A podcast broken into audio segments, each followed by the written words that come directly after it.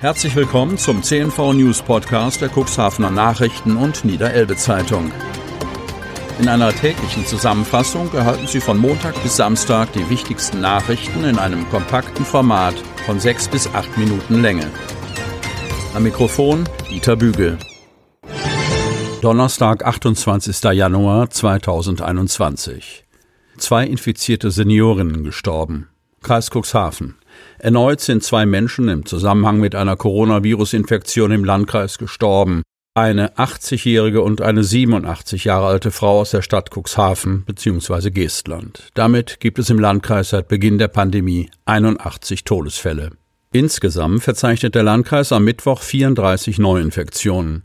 Die meisten, 18, traten in der Stadt Cuxhaven auf. 303 Infektionen sind noch akut, davon entfallen 140 auf Personen in Alten- und Pflegeheimen sowie Krankenhäusern. 36 Personen werden stationär versorgt, davon fünf intensivmedizinisch. Die Situation in den Kliniken und Alten- und Pflegeheimen werde vom Gesundheitsamt eng begleitet, so Landrat Kai-Uwe Bielefeld. Noch nicht erkennbar ist ein Trend, aus dem sich eine nachhaltige Entspannung ableiten lässt, so Bielefeld. In Senioreneinrichtungen haben die ambulanten Teams inzwischen 3440 Erstimpfungen und 586 Zweitimpfungen vorgenommen. Die Infektionsquote für 100.000 Einwohner über sieben Tage ist auf 74,11 gestiegen. Betrügerisches Testangebot. Kreis Cuxhaven. Laut Informationen des Landkreises sollen sich Personen als Mitarbeiter des DRK ausgeben und in einigen Ortschaften von Tür zu Tür gehen, um Tests auf das Coronavirus anzubieten. Der Landkreis weist darauf hin, dass weder das DRK noch der Landkreis Personen beauftragt haben, solche Angebote zu machen. Es sei davon auszugehen, dass es sich um Betrug handelt. Die Einwohner werden gebeten, Vorsicht walten zu lassen, wenn ihnen an der Haus- oder Wohnungstür ein solches Angebot gemacht wird und niemanden in die Wohnung zu lassen. Terminvergabe für Impfung über 80-Jähriger startet. Kreis Cuxhaven. Ab Donnerstag, 8 Uhr, können alle Einwohner Niedersachsens, die 80 Jahre und älter sind, einen Impftermin vereinbaren oder sich auf eine Warteliste setzen lassen. Die Terminvereinbarungen äh, folgen auf zwei Wegen. Impfberechtigte Personen können unter der Telefonnummer 0800 99 88 665 anrufen. An der Hotline sitzen rund 250 Mitarbeiter, die die Anrufer durch den Buchungsprozess führen. Hier besteht auch die Möglichkeit, sich auf die Warteliste setzen zu lassen. Unter der Internetadresse www.impfportal-niedersachsen.de können auch eigenständig Termine gebucht werden. Hier wird es in einigen Tagen eine Warteliste geben. Sowohl die Hotline als auch die Internetseite werden einem Ansturm ausgesetzt sein. Die wenigen vorhandenen Termine werden aufgrund der geringen Mengen verfügbaren Impfstoffs schnell vergeben sein. An der Hotline ist mit längeren Wartezeiten zu rechnen. Aufgrund fehlenden Impfstoffs können nicht alle Impfzentren Soforttermine anbieten. Die Zahl der Termine hängt davon ab, wie weit die Impfzentren mit der Impfung der Bewohner der Alten- und Pflegeheime sind.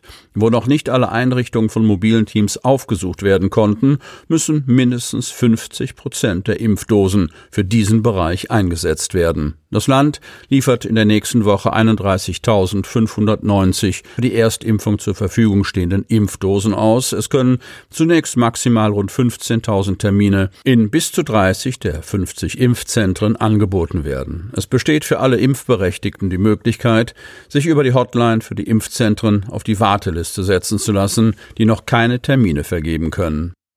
Das Impfzentrum Cuxhaven nimmt voraussichtlich am 15. Februar seinen Betrieb auf. Am 2. Februar erhält es seine nächste Impfstofflieferung.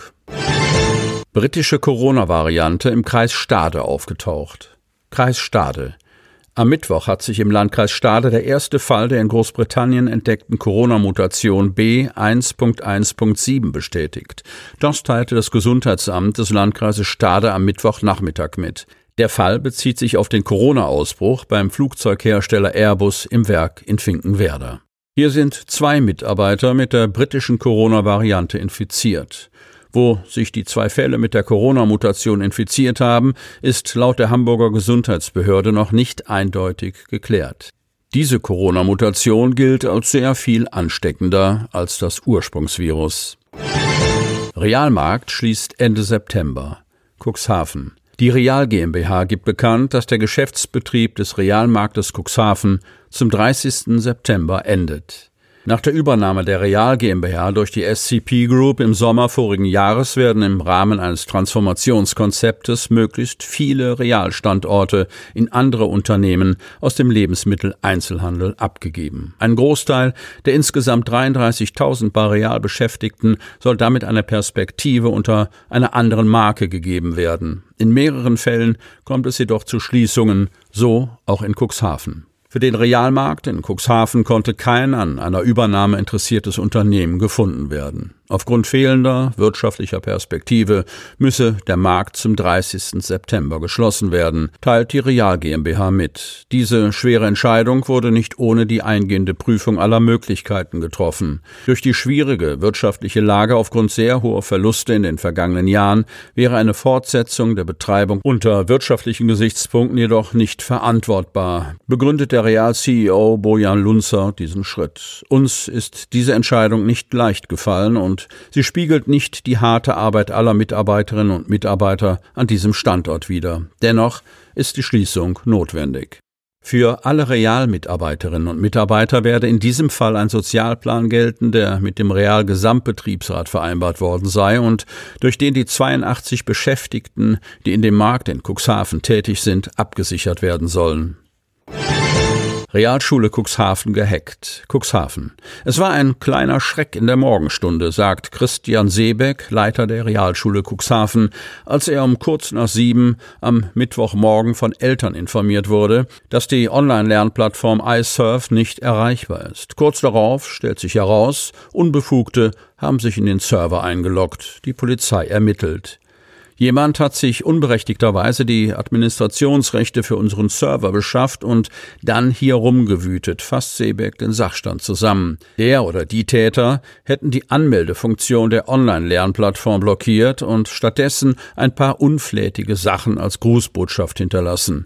Die Polizei bestätigt den Vorfall und ermittelt wegen Computersabotage. Speziell steht der Vorwurf der Datenveränderung im Raum, der mit bis zu drei Jahren Freiheitsstrafe geahndet werden kann. Um die Ermittlungen nicht zu gefährden, wollte Sprecher Thomas Kase nicht näher in die Details gehen, ließ aber durchblicken, dass es sich wohl um einen Schülerstreich gehandelt hat. Für die Schüler und Eltern der Realschule war die Lernplattform allerdings knapp anderthalb Stunden nicht erreichbar. Ich bin froh, dass zusammen mit dem Landkreis und iSurf fast alles so schnell wieder erreichbar war, sagt Seebeck. Sie wollen noch tiefer in die Themen aus Ihrer Region eintauchen? Im CNV Medien Podcast auf Tauchgang kommen jede Woche spannende Personen, emotionale Stories und tolle lokale Projekte aus dem Landkreis Cuxhaven zu Wort. Einfach kostenlos abonnieren auf Spotify, Apple Podcast, Amazon oder auf der Startseite unseres Medienhauses unter cnv-medien.de.